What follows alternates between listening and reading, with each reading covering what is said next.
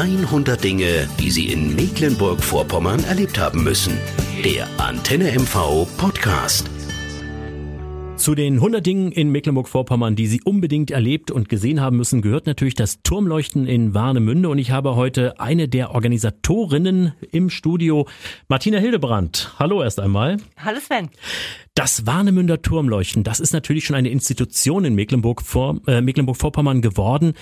Wie viele Jahre gibt's denn das schon? Das gibt es seit dem Millennium, also seit dem Wechsel von 1999 auf 2000. Damals gab es eine riesengroße Party von euch am Strand von Warnemünde und der Leuchtturmverein hatte uns damals gefragt, wir machen eine große Silvesterparty, könnt ihr nicht am 1.1. irgendwas hinten dranhängen, was Kleines, weil da so viele Leute hier sind und dann haben wir etwas Kleines hinten dran gehängt. Da kamen ungefähr 500 Leute und aus diesem kleinen Kind ist jetzt ja ein 21-jähriger Twen geworden, zu dem 80.000 Menschen kommen. 80.000 Menschen, damit eine der größten Veranstaltungen im Land, das kann man so sagen. Das kann man so sagen. Also wir recherchieren das natürlich regelmäßig. Natürlich kommen zu Hanses hier mehr Menschen, aber wir reden nicht über vier Tage, sondern tatsächlich über eine halbe Stunde, zu der 80.000 Menschen kommen. Und wir haben zumindest in Europa keine größere Neujahrsinszenierung finden können.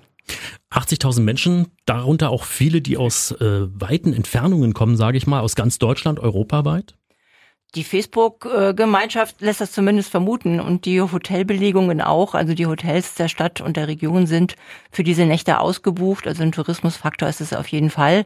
Und auch auf Facebook sieht man ja, von wo die Leute sich alle melden und sich auf die Veranstaltung freuen.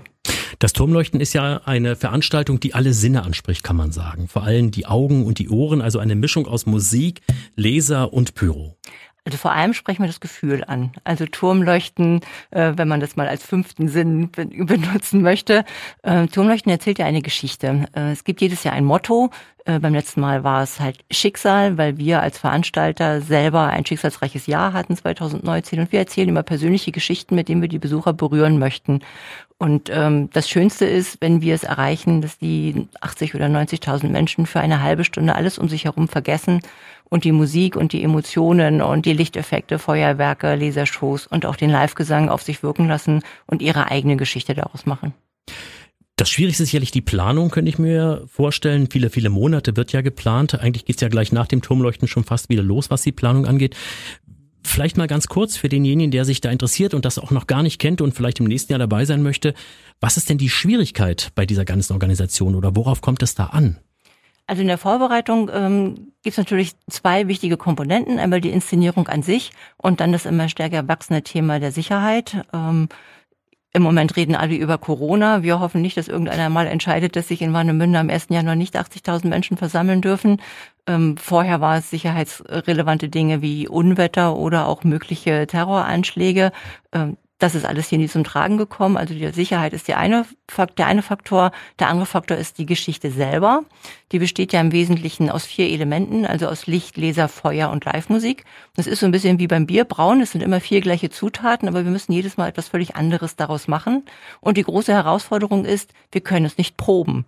Die gesamte Inszenierung ist vorher programmiert, existiert rein virtuell und die Uraufführung ist auch die einzige Aufführung und da muss halt alles stehen. Aber bisher hat es auch immer alles super geklappt, kann ich mich erinnern. Bin ja auch jedes Jahr dabei, schau mir das an, bin immer wieder begeistert danach. Ja, zumindest merkt es keiner, wenn mal irgendwo eine Rakete fehlt. Stichwort Rakete, hier ist alles ja so ein bisschen auch im Greta-Wahn und Umwelt und so weiter. Äh, ist das ein Problem, gerade für die Pyrotechnik, oder ist das eine Veranstaltung, die einfach gesetzt ist und wo man sagen kann, das belastet die Umwelt eigentlich auch nicht? Natürlich belasten Veranstaltungen die Umwelt, also das kann man so nicht sagen. Aber wir schießen ja nicht private Feuerwerke aus Batterien oder Raketen mit Stöckern dran, die dann nach Silvester überall in der, in der Landschaft herumliegen. Das sind professionelle Feuerwerke. Und wenn unsere Feuerwerkescrew, die uns seit Jahren begleitet, abgebaut hat, sieht man nicht mehr, dass sie da gewesen sind. Also natürlich haben wir Feinstaub in der Luft, ähm, aber ich denke, das haben wir seit Tausenden von Jahren und man sollte den Leuten auch nicht jeden Spaß verbieten. Genau, sehe ich eigentlich auch so. Vielleicht ein Tipp für die Leute, die äh, von weiter anreisen, die noch nicht so richtig wissen, wie man dorthin kommt und die dann vielleicht auch mit dem Auto irgendwo im Stau stehen, nicht so wissen, wo kann ich jetzt parken. Was ist denn so ein Tipp für diese Menschen, dass die dorthin kommen ohne große Probleme? Also der Tipp ist, dass sie rechtzeitig kommen. Möglichst mit öffentlichen Verkehrsmitteln und wenn Sie mit dem Auto kommen, dann rechtzeitig und einen der Parkplätze an der Peripherie nutzen. Es gibt ab 15 Uhr ein Vorprogramm mit Live-Musik, es gibt viel zu essen und zu trinken, Sie werden gut unterhalten, sodass Sie diese Zeit auch gut überbrücken können und da unsere milde, unsere Winter immer milder werden, ist es auch kein Problem, sich mal zwei, drei Stunden draußen aufzuhalten. Also wirklich der einzige Tipp, kommen Sie rechtzeitig oder buchen Sie sich schon eine Übernachtung und, und bleiben Sie einfach ein paar Tage länger in Warnemünde. Das ist ja immer eine Reise wert. Ohne was zu verraten, kann man schon so ein bisschen einen kleinen Ausblick geben auf das nächste Turmleuchten? Also was wir verraten können, ist, dass es stattfindet. Das ist ja heute, äh, äh, Turmleuchten ist eine rein privatwirtschaftlich finanzierte Veranstaltung. Das heißt, wir müssen die Sponsorenmittel jedes Jahr neu akquirieren. Das ist äh, nicht selbstverständlich, schon gar nicht in einem Bundesland wie Mecklenburg-Vorpommern. Aber wir haben da ein sehr treues Netzwerk an guten Partnern und langjährigen Mitwirkenden. Also es wird stattfinden, es wird wieder eine Story geben.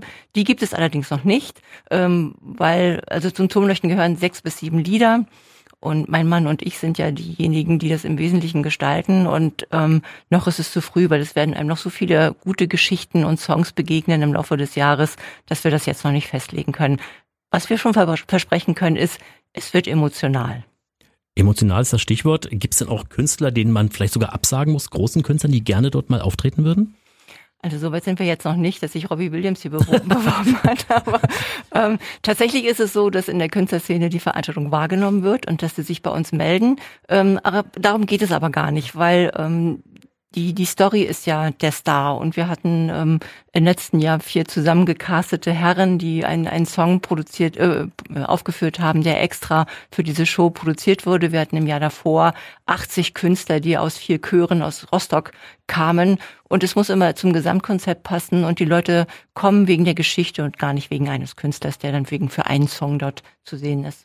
80.000, das ist die, die magische Zahl. Äh, kann man das eigentlich noch weiter ausbauen? Ähm, kann man vielleicht, wollen wir aber gar nicht. Mhm. Also uns ist es wichtig, dass diejenigen, die da sind, ein wunderschönes Erlebnis haben und dass die sicher hin und auch wieder nach Hause kommen, genauso wie unsere Crew wieder sicher nach Hause kommen soll. Ähm, jeder Besucher mehr ist, ähm, macht die Veranstaltung teurer, weil die Beschallung ausgeweitet werden mhm. muss, ähm, weil, weil mehr Zäune und mehr Sicherheitspersonal sein muss. Wir arbeiten sehr eng mit der Polizei zusammen und wir sind für diese Zusammenarbeit sehr, sehr dankbar. Ähm, ohne die würde die Veranstaltung definitiv nicht stattfinden. Und wir sind nicht auf Rekordjagd, wir sind ähm, auf der Jagd danach, ein, ein unvergessliches Ereignis zu schaffen. Dann hoffen wir mal, dass die Jagd auch dann im kommenden Jahr wieder so sein wird, dass alle viel Spaß haben werden und dass die Menschen dann mit einem glücklichen Gefühl auch wieder in das Jahr 2021 ja dann schon nach Hause gehen. Ja, vielen Dank. Dankeschön. Neugierig auf Mecklenburg-Vorpommern geworden? Noch mehr Geschichten über die schönsten Dinge bei uns im Land hören Sie in der nächsten Folge der Antenne MV Podcast.